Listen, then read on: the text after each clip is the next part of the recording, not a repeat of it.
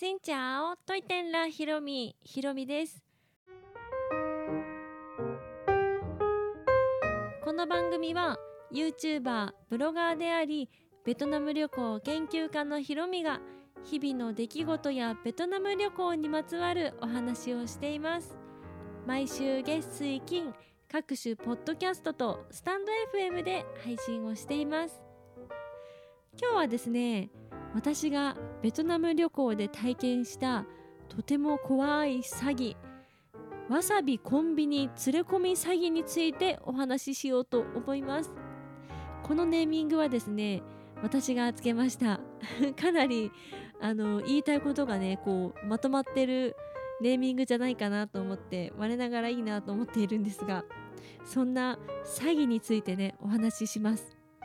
まあ詐欺にあったとはいえまあ、詐欺に遭う前に未然に防げたので何かこう犯罪に巻き込まれたわけではないんですが私みたいにあまり外国旅行に慣れていないとかまたちょっと初めての国に行くとかいう時にこういうことがたまに起きるんだなっていうことをこう思っていただければ皆さんのこの詐欺も未然に防げるかななんて思うのでぜひ聞いてもらえたら嬉しいです。私がこのわさびコンビニ連れ込み詐欺にあったのはベトナム縦断の旅をしている時です。なので一昨年の7月にベトナムに訪れてベトナムの北ハノイそして中部のダナン南のホーチミンとこう縦断をしたんですね。その最後の町ホーチミンの VBN 通りという通りの近くで起きました。VBN 通りっていうのはいわゆるバックパッカー通りといってバックパッカーの人もとても泊まっている宿がいっぱいあったりとかあとは飲み屋さんとかディスコとかそういったちょっと夜のお店夜のお店って言ったらちょっとあれかもしれませんがお酒飲んでワイワイするようなお店が結構並んでるような通りです。昼間は結構ね落ち着いているんですが夜はこうミラーボールが回ったりとかしてすっごくにぎわう通りなんです。でここに観光客もねたくさん訪れるのでおそらくそういう人たちを狙っている人たちが話しかけてきたんだと思います。私はその VBN 通りからちょっと横に入ったところの道あの決して狭い道ではなくって普通の通りを歩いていたら後ろからねあれはどの国の人なのかな明らかにねベトナム人の方ではなくって中東かなイタリアかなっていう感じのラテン系の方がね話しかけてきました最初に「Are you Japanese?」って言って「君は日本人かい?」っていう風に確認されたんですねでもうイエスイエスとかって日本人だよって答えたら今ね僕仲間でお寿司確かお寿司だったと思うんですけどお寿司食べてるんだ。それでわさびがなくってさわさびってどこにあるか知ってるみたいなこと聞かれたんです。で、まあ、日本人としてねあお寿司食べてるんだ。ベトナムで、まあ、ベトナム人じゃない方だけどこうベトナムでお寿司食べてるってなんか嬉しいじゃないですか。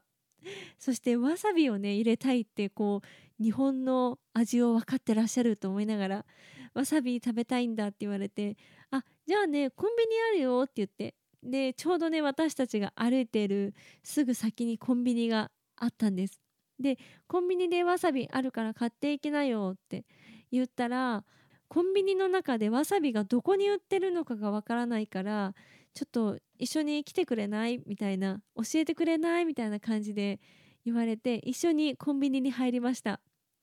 もうここまででね私がつけたネーミングわさびコンビニ連れ込み詐欺。もう全部突破してますが。でコンビニにね連れ込まれました。でコンビニに行ってわさびがねどこにあるんだ？って言って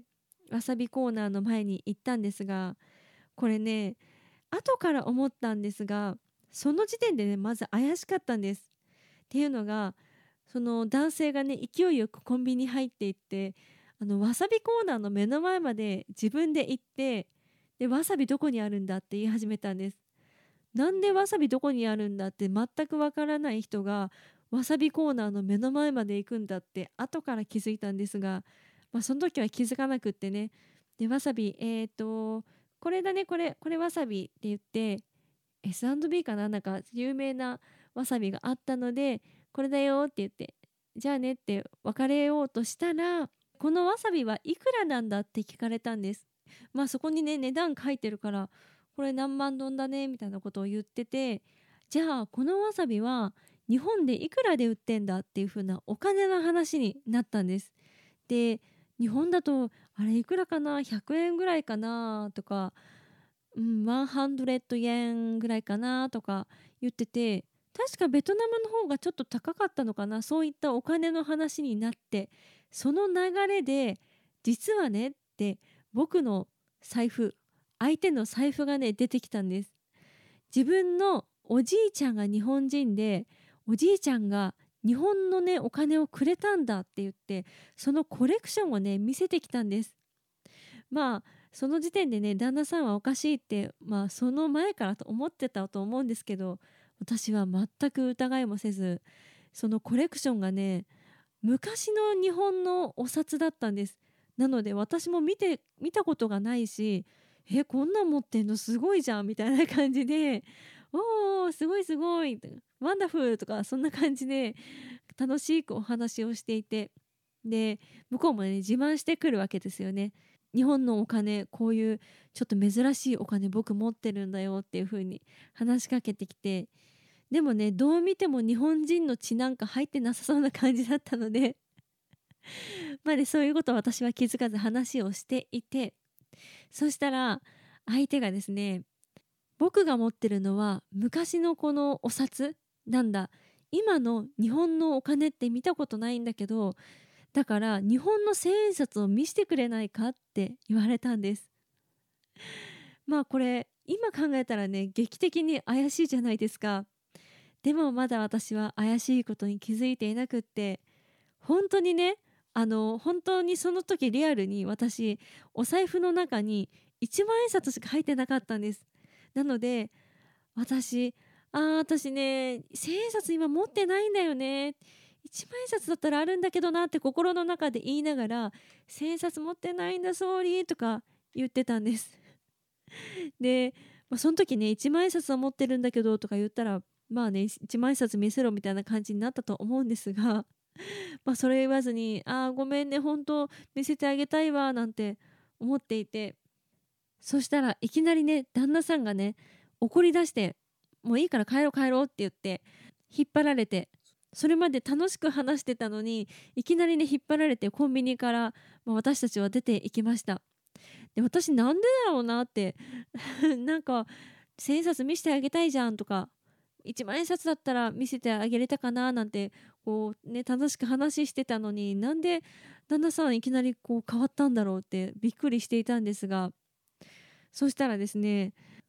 コンビニ出た後にそのコンビニの方を振り返ったらさっき話しかけてた男の人が別のね男の人たちと一緒にコンビニから出て行ってたんです。え？これどういうこと？と思ったら旦那さんがね解説してくれてそのコンビニの中に仲間がねいたんですね。その男の人の仲間が一緒にいてあこの日本人ダメだったなみたいな 騙せなかったなみたいな感じでコンビニからさっそうと去っていっていました。で私その時はねえなんで？仲間がお友達がいたの？わさび買ってないじゃんとか思ってたんですけど よう考えたらねあれはもう私のお財布からお金を抜き取ろうとしていた人たちみたいです。でどんな手口なのかというとお財布をねまず私から出させて、まあ、千円札だったら千円札を見せている隙にマジックみたいにお金をねさっと抜き取るらしいんですね。強引にこう財布を取るっていうわけじゃなくってすっと本当に私にわからないように抜き取るっていう風な手口みたいです。でこういうものにこういう詐欺に遭った人って結構いてベトナムに限らず東南アジアの国とか結構いるみたいでで私はね今回ベトナムでそういうのに会いましたけどあの決してベトナム人の方がそういうふうなことをやってるわけではなくって他に被害に遭った方は自分はオーストラリア人なんだというふうに名乗られたっていう方もいらっしゃってまあ別の国籍の方がねやっているみたいで。でそういうのも多発していてベトナムの日本大使館からかな？そういうところから注意の警告の連絡があったりとかそういうのもあるみたいなのでこれは日本人に向けた詐欺の一つでもあるみたいです。で私がこういうことにあったよっていうふうにツイッターで書いた時も自分も会ったことありますっていう方もいらっしゃったので割と観光客がねいっぱい行くようなところではこういうこともあるのかもしれないです。